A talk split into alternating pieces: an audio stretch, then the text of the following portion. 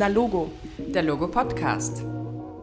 Hallo und herzlich willkommen zu Na Logo, dem Podcast von Logo Jugendmanagement, bei dem wir regelmäßig über Themen reden, die Jugendliche interessieren. Mein Name ist Celine und es freut mich, dass ihr auch heute wieder eingeschaltet habt. Neben mir sitzt heute Manuel. Hallo. Hallo. Und wir werden uns mit dem neuen spannenden Thema, oder gar nicht so neu, wie ich gerade von Manuel gehört habe, mit dem spannenden Thema KI auseinandersetzen. Aber bevor wir damit starten, Manuel, ähm, wäre es cool, wenn du dich kurz vorstellst und ich frage dich gleich, was machst du eigentlich? Aha, aha, aha. Sehr gerne. Ich heiße Manuel Weichselbaum. Ich war auf der TU Graz Student, habe dann zwei Startups gegründet und bin schon seit vielen Jahren im Bereich Künstliche Intelligenz tätig. Äh, sehr cool. Was ist denn eigentlich künstliche Intelligenz oder was versteht man darunter? Künstliche Intelligenz, der Begriff ändert sich auch über die Zeit. Es ist immer das neueste, beste Tool, um komplexe Daten zu verarbeiten. So würde ich es definieren. Früher waren das Suchalgorithmen, heute ist es hauptsächlich mit Deep Learning, diese ganzen neuronalen Netzwerke, die jetzt auch überall im Einsatz sind schon. Mhm. Neuronale Netzwerke, das klingt ja wirklich schon fast medizinisch. Also kann man sich das vorstellen wie ein Gehirn, wenn man auch von Intelligenz spricht? Es ist anhand des Gehirns designt worden und es verhält sich auch sehr ähnlich. Ähm, natürlich, inzwischen sind die ähm, Sachen so ausgereift, dass man kaum noch von irgendeinem biologischen, plausiblen Mechanismus sprechen kann. Aber ähm, es sind mehr oder weniger technische Gehirne. Okay, wow, total spannend. Äh, wie bist denn du dazu gekommen überhaupt? Zu, äh, warum beschäftigst du dich mit künstlicher Intelligenz? Das Warum ist schwer. Es sind einfach die spannendsten Forschungsgebiete und ich habe einfach diesen Drang, Wissen anzueignen und Sachen zu erforschen und irgendwie auch technologisch beizutragen. Da war Physik und Informatik meine zwei Favoriten, das habe ich auch studiert. Und schlussendlich war Künstliche Intelligenz dann so spannend, auch schon vor vielen Jahren, dass ich mir gedacht habe, ich muss in dem Bereich mich da wirklich ähm, hineinarbeiten. Und ich habe mit 17, 18 schon angefangen, Künstliche Intelligenz zu entwickeln. Erst später bin ich drauf gekommen, wie man sie wirklich macht. Aber ähm, das ist wirklich so mein, mein meine Passion. Mhm. Ähm, du hast vorher schon gesagt, dass man sich das irgendwie wie so technische Gehirne vorstellen kann, die künstliche Intelligenz. Und ich glaube, das ist etwas, was vielen Leuten Angst macht auch. Also vielleicht diese, dieser Vergleich mit dem menschlichen Gehirn. Und das, was die KI jetzt schon alles kann, ähm, dass sie gewisse Jobs übernehmen kann schon vom Menschen, muss man da Angst haben um seinen Job? Was würdest du sagen? Mm, generell schon. Nicht vor der künstlichen Intelligenz selbst, sondern vor Menschen, die sehr gut mit KI umgehen können. Also die Leute, die den Arbeitsplatz gefährden, sind die, die mit KI umgehen können und den Job einfach effizienter und schneller und besser machen können, als Menschen, die sich nicht damit beschäftigen wollen und dann quasi an der Stelle hinten, na, also zurückbleiben. Okay. Und was, also trifft das, betrifft das jetzt jedes Arbeitsfeld oder gibt es da Arbeitsfelder, die vielleicht mehr gefährdet wären? Ja, auf jeden Fall. Ähm, repetitive Arbeit und ähm, alles, was am Computer passiert. Das sind die gefährlichen Jobs, könnte man so sagen. Mhm. Ja. Das heißt, also ein Bürojob könnte dann irgendwann von der KI übernommen werden. Ja, mhm. Bürojobs sind da auf jeden Fall ein Kandidat dafür. Okay.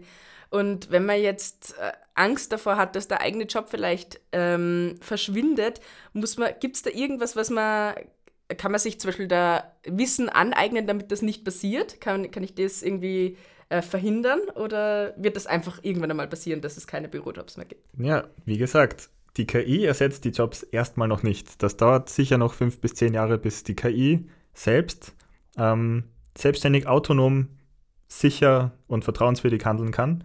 Was zuerst passiert und was man auf jeden Fall machen sollte, ist sich selbst die notwendigen Fähigkeiten aneignen, mit KI umgehen zu können. Und dann ist der Job sicher. Mhm, mh. Und ähm, wo kann ich mir solche Fähigkeiten aneignen? Also reicht es, wenn ich jetzt einfach mit ChatGBT chatte die ganze Zeit? Habe ich mir dann wichtige Fähigkeiten schon angeeignet oder was braucht es dazu? Das ist auf jeden Fall im Moment die allererste Adresse, wo man hingeht, ja.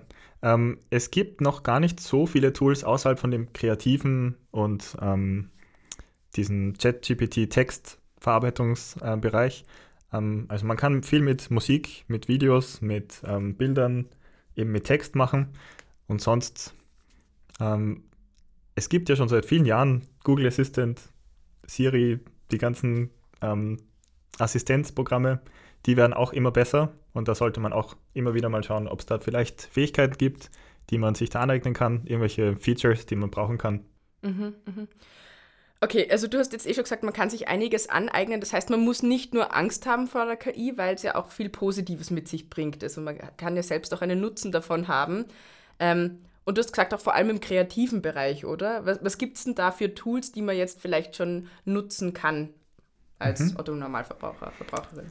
Ja, also ChatGPT wird von OpenAI angeboten und die haben auch sehr viel anderes auf deren Plattform. Dort kann man eben auch diese Bildgeneratoren nutzen. Die haben auch ähm, Text, also Speech-to-Text-Programme. Damit kann man Gesprochenes in Text extremst präzise übersetzen lassen. Und ähm, ich schätze mal, dort kann man auf jeden Fall mal stöbern, was OpenAI so anbietet.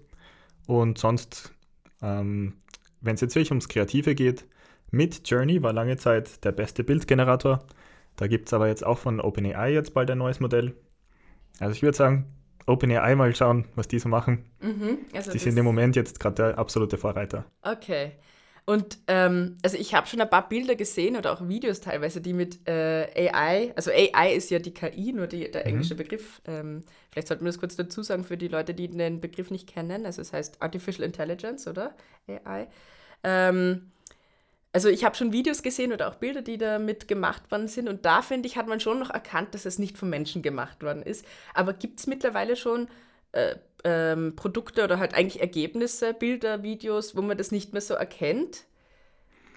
Man muss. Oder dauert das noch, bis die KI auf dem Level ist, dass es. Das geht erstaunlich schnell. Okay. Und ähm, jedes Modell hat schon richtig gute Ergebnisse gezeigt. Also auch DALI 2 war schon super in bestimmten Gebieten und bei anderen halt katastrophal schlecht. Mhm. Ähm, das geht sehr schnell. Also sobald ein, zwei neue Modelle rauskommen, ist die Qualität gleich ums Vielfache besser. Das okay. heißt, jetzt gibt es noch nichts, was quasi komplett fehlerfrei arbeitet, aber ähm, an jeder Front wird gearbeitet und es ist erschreckend, wie schnell der gesamte Inhalt des Internets quasi plötzlich als Künstliche Intelligenz nochmal wieder neu auftaucht. Mhm. Äh, und man alles damit quasi ähm, generieren und handhaben kann. Mhm.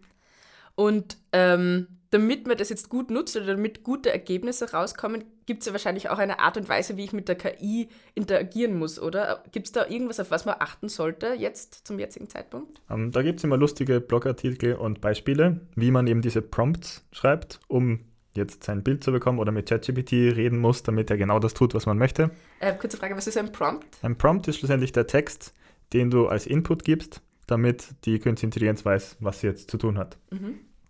Genau, aber auch an der Stelle dieser Beruf Prompt Engineer, der da auftaucht, wo die Leute sagen, ah, man wird dann besonders gut in diesen Prompts schreiben, das ist einer der ersten Berufe, die wieder automatisiert werden mit Künstliche Intelligenz. Also mhm. ich glaube, man kann sich darauf verlassen, dass man sehr bald sehr natürlich mit dieser Künstliche Intelligenz kommunizieren kann.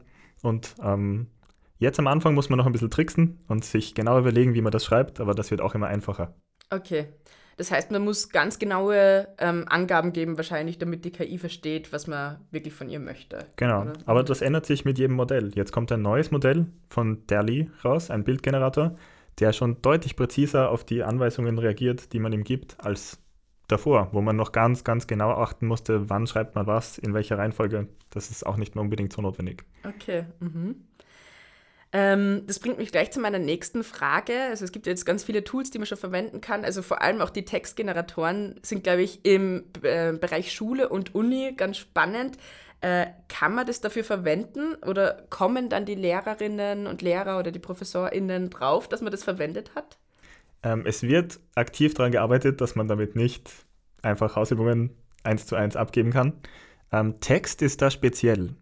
Ähm, um quasi solche Sachen wirklich ähm, quasi man braucht quasi eine Art Handschrift von ChatGPT, die man dann erkennen müsste, so, hm, okay, das kann eigentlich nur von der KI kommen, weil die hat diesen bestimmten Stil oder diese bestimmten Art, das zu schreiben. Aber Text ist so effizient in der Art und Weise, wie das repräsentiert wird innerhalb eines Computers, dass da kaum Spielraum ist. Deshalb ist dort am allermeisten die Möglichkeit, quasi zu cheaten oder halt wirklich was abzugeben, ohne dass man draufkommt, dass es von einer KI generiert worden ist.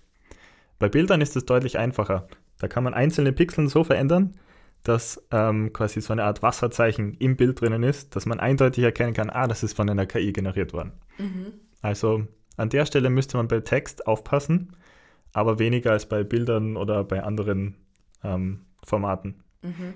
Aber auch hier wird ganz viel daran gearbeitet, dass das nicht passiert, dass plötzlich gesamte Arbeiten einfach nur so abgegeben werden können. Mhm. Ja, ich habe letztens auch einen Artikel gelesen, dass man jetzt versucht, in der Schule und auch auf der Uni wieder mehr zu mündlichen Prüfungen zum Beispiel überzugehen, damit man einfach diesem Schriftlichen ein bisschen mehr aus dem Weg geht, weil es eben, glaube ich, noch schwierig ist, dass man das kontrollieren kann, wer das jetzt wirklich geschrieben hat. Das ist es tatsächlich, ja. Mhm.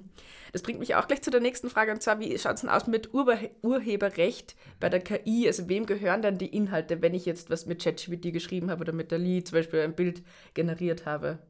Das wird gerade aktiv diskutiert an allen Fronten.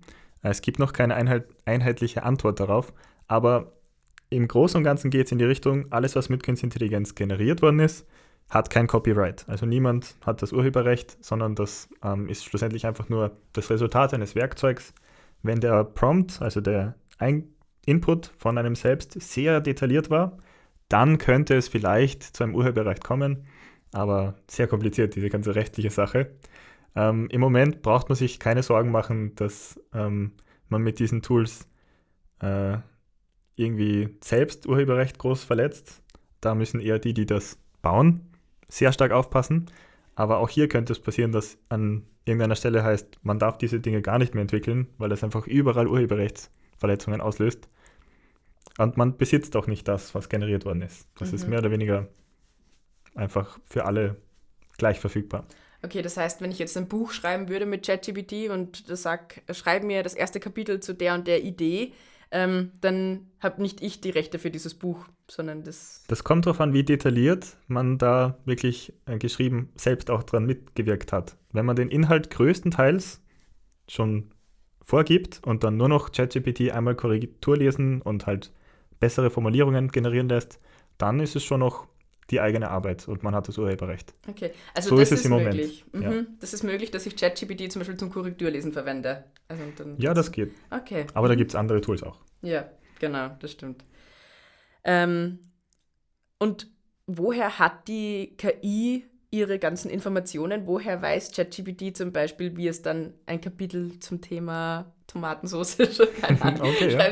Das wäre mal interessant. ja. Ähm, schlussendlich wird alles, was die Menschheit jemals über Tomatensauce ins Internet gestellt hat, ähm, gesammelt, in einen riesen ähm, Datensatz integriert, dass man ähm, quasi tonnenweise Text oder Bilder, Videos, ähm, Audioaufnahmen und so weiter schön sortiert in einer großen Datenbank hat. Und dann wird das Künstliche Intelligenzmodell darauf trainiert, diese Daten wieder von vorne heraus ähm, generieren oder halt vorhersagen zu können. Das heißt, es ist das gesammelte Wissen der Menschheit, das so im Internet leicht verfügbar ist, ähm, wird insgesamt komprimiert auf diese Künstliche Intelligenzmodelle, die dann auf das mehr oder weniger noch indirekt Zugriff haben. Mhm. Ähm, okay, das heißt, dass ChatGPT auch Zugriff zum Internet hat oder auf das Internet ähm, hat. Es hat, es wurde trainiert mit Daten bis zu einem bestimmten Zeitpunkt, die eben gesammelt worden sind für dieses Training. Ähm, eine Live-Version gibt es bei Bing. Das ist mhm. diese neue Bing-Suche, die auch wirklich versucht, aktuelle Daten und das jetzige Internet auch quasi mit einzubeziehen in mhm. die Antworten. Aber sonst sind die Modelle eigentlich fertig trainiert und haben halt so eine Art Essenz des Internets in sich, mhm. so könnte man sagen. Okay.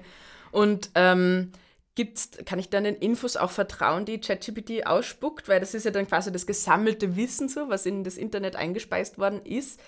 Ähm, und da gibt es auch vieles, was nicht stimmt. Also woher weiß dann ChatGPT zum Beispiel, was stimmt oder was nicht stimmt? ChatGPT ratet.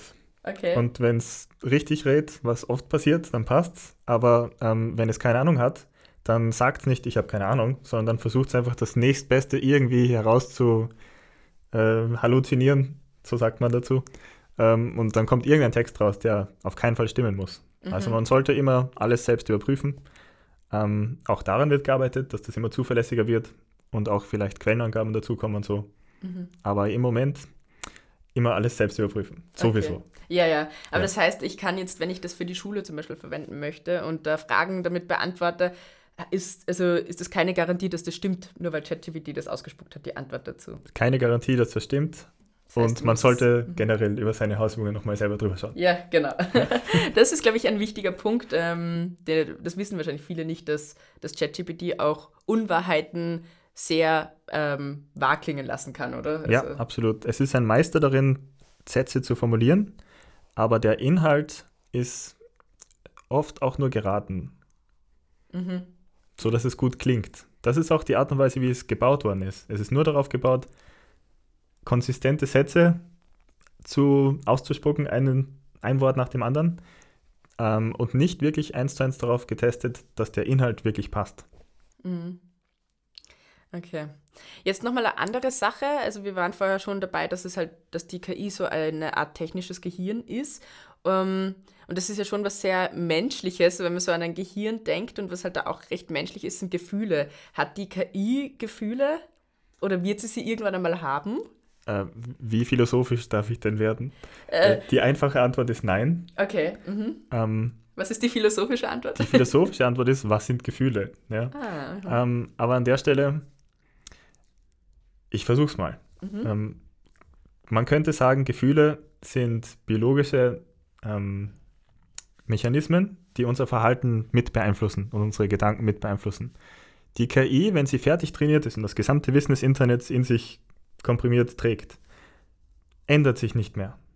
Das, ist, das bekommt einen Namen, ChatGPT 3.5 Turbo, und ab dem Zeitpunkt gibt es keine Veränderung mehr. Wenn man in fünf Jahren mit ChatGPT 3.5 Turbo redet, kommt mehr oder weniger dasselbe raus wie jetzt. Das heißt, es gibt keine Prozesse, die das noch beeinflussen. Wenn man mit ChatGPT interagiert, dann ist es ein totes System, eine Maschine, die einfach nur, man gibt was rein, man bekommt was raus. Das hat keine, kein Gefühl von Zeit, kein Gefühl von, eigentlich noch nicht mal wirklich ein Gefühl von, hat sie jetzt jemals überhaupt einen Output erzeugt oder nicht. Da gibt es keine Wechselwirkung mit dem Modell selbst mehr. Das heißt, zumindest in der Phase, wenn das Modell fertig ist, abgeschlossen ist und verwendet wird, ähm, ist es eine tote Maschine und da gibt es keinen Grund, irgendwelche Gefühle oder Bewusstsein dem zuzuschreiben. Mhm. Das heißt, das ist schon was, was uns Menschen einfach immer unterscheiden wird von der künstlichen Intelligenz, dass wir halt in der Lage sind, Gefühle zu haben oder zu empfinden. Wir haben quasi die, ähm, den, das Privileg, auch nicht arbeiten zu müssen, Zeit zu empfinden und das hat eine Künstliche Intelligenz alles nicht. Die wird genau nur dann eingeschalten, wenn sie gebraucht wird. Dann arbeitet sie zu 100% an dieser Aufgabe und dann wird sie wieder ausgeschalten. Die hat keine Zeit, wo sie sich dann Gedanken macht mit, war das jetzt eigentlich gut, was ich getan habe? Wie fühle ich mich denn heute in der Arbeit? Ähm, sowas ist wirklich nur in einem biologischen System wie dem Menschen halt äh, verfügbar. Mhm. Diese Art von freie Gedanken. Und es bringt auch nichts, eine künstliche Intelligenz ins Internet zu stellen, die wirklich so sich selbst Gedanken macht und so mit sich selbst redet und so, weil wer bekommt den Output, wer zahlt dafür? Ähm, Im Moment sind alle diese künstliche Intelligenzmodelle nur Tools, die werden verwendet für einen gewissen Zweck, aber die haben kein Eigenleben und keine Eigendynamik. Mhm. Sollte man das mal so bauen, ist das wieder ein anderes Thema. Okay. Aber ist es möglich, das so zu bauen? Und, oder ist es dann auch möglich, also wenn es zum Beispiel eine KI gibt mit Gefühlen oder eine sehr weit fortgeschrittene KI, dass sie dann zum Beispiel die Weltherrschaft an sich reißt? Ähm, wie gesagt, es gibt noch keinen Grund, das zu machen, die Künstliche Intelligenz einfach so frei sich selbst vor sich hin denken zu lassen. Ähm, eine Künstliche Intelligenz wird die Weltherrschaft nicht an sich reißen. Das ist viel wahrscheinlicher, dass ein Mensch der eine künstliche Intelligenz verwendet, die Weltherrschaft an sich reißen kann. Also auch hier gilt wieder, ähm, Mensch mit KI ist die Gefahr. Die KI alleine bleibt schon noch ein Tool. Ähm, es gibt natürlich ein gigantisches Wissen in diesen Modellen, ähm, das man nicht unterschätzen darf. Aber solange es noch nicht diese Eigendynamik hat und sich selbst Ziele setzt und so, ähm, gibt es jetzt auch nicht wirklich einen Grund, warum die KI überhaupt irgendwas machen möchte. Mhm. Also auch nicht die Weltherrschaft an sich ziehen. Okay, also das ist eher eine Angst des Menschen, dass er mal besiegt wird von der KI, oder? Ja, wir kennen es aus den Filmen. Ja, genau. Aber selbst die sind unrealistisch. Wenn wirklich so Roboter zum Beispiel mal eine Gefahr werden, dann haben die sicher nicht zwei Beine. Das ist viel zu instabil. Und dann haben die sicher nicht einen Kopf, wo der zentrale Prozessor ist, ähm, weil auch das einfach technisch keinen Vorteil bringt. Das heißt, ähm, man muss sich da wirklich durchüberlegen, äh, welches technische Szenario macht Sinn und welches ist einfach nur aus den Filmen bekannt. Mhm. Okay, aber schon mal beruhigend, dass man Natürlich, da nicht groß Angst ich mein, haben muss. Ich weiß nicht, vor Menschen sollte man schon noch Angst haben. Mhm. Und dass Menschen KI für schlechte Sachen nutzen, da braucht man noch nicht mal drauf warten. Mhm. mhm das stimmt. Aber ich glaube, also ich würde ungern mit so einem negativen Bild enden. Also KI hat ja auch total viele Vorteile, wie wir schon besprochen haben. Man kann es für Kreatives nutzen, also für, auch für den eigenen Arbeitsprozess, dass man den ein bisschen optimieren kann, dass man dann vielleicht auch ein bisschen mehr Freizeit hat, um die Gedanken, die freien Gedanken, die wir als Mensch noch haben können, ähm, den, also dass man denen freien Lauf lässt. Ähm, und einfach auch ein bisschen mehr Zeit hat. Also das sind vielleicht auch positive Dinge, die uns die KI bringen kann. Also einfach vor allem mehr Zeit wenn wir weniger arbeiten müssen vielleicht mhm. in Zukunft. Natürlich, es gibt ein Riesenpotenzial in diesen Tools, ähm, gerade in Gebieten, wo eben sehr viel manuelle menschliche Arbeit notwendig ist, um auch etwas Gutes zu tun, kann man ähm, deutlich vereinfachen. Und es gibt wirklich, der Großteil der Forscher möchte auch Künstliche Intelligenz für was Gutes nutzen. Für eben ähm, neue Medizinprodukte, ähm, für die Erkennung von quasi Satellitenbilderauswertung, damit man besser einschätzen kann, wo gibt es Probleme, wie kann man die nächste Dürre und quasi Hungersnöte voraussagen und tausend andere wirklich gute Anwendungen, die da draußen sind. Die Kreativität kann man, sollte man nutzen, weil es wird immer schwieriger, sich gegen Künstliche Intelligenz durchzusetzen. Aber quasi die ersten Künstler, die wirklich mit KI gemeinsam dann Musik, Filme, Bilder und alles Mögliche so richtig ähm, einen neuen Stil damit entwickeln, wer weiß, vielleicht ist das eine neue, ähm, ein neues Zeitalter von KI-Entertainment. Mhm, mh. ja, auch Videospiele werden deutlich spannender. Okay. Da arbeitet Nvidia dran. Aha. Ja, ich bin schon total gespannt, was alles auf uns zukommt in ja. Zukunft mit der KI. Ja, ne? ja vielen Dank ähm, für deine Antworten wirklich sehr spannende Antworten zu einem sehr spannenden Thema. Und ähm, ja, ich glaube, wir werden uns in Zukunft auch noch sehr viel mit der KI auseinandersetzen. Vielleicht gibt es nochmal eine Podcast-Folge dazu, weil sich das einfach so schnell entwickelt ähm, und man nicht weiß, wo wir dann in einem Jahr zum Beispiel stehen werden mit dem Thema KI. Vielleicht wird auch die, die KI dann den Podcast machen, wer weiß. Wäre auf jeden Fall noch machbar, ja. Ja, mhm. ja dann sage ich danke, Manuel. Hat mhm. mich sehr gefreut, dass du hier warst bei uns im Podcast. Und sehr ja, gerne. Danke auch fürs Zuhören. Wir hören uns dann beim nächsten Mal wieder. Baba.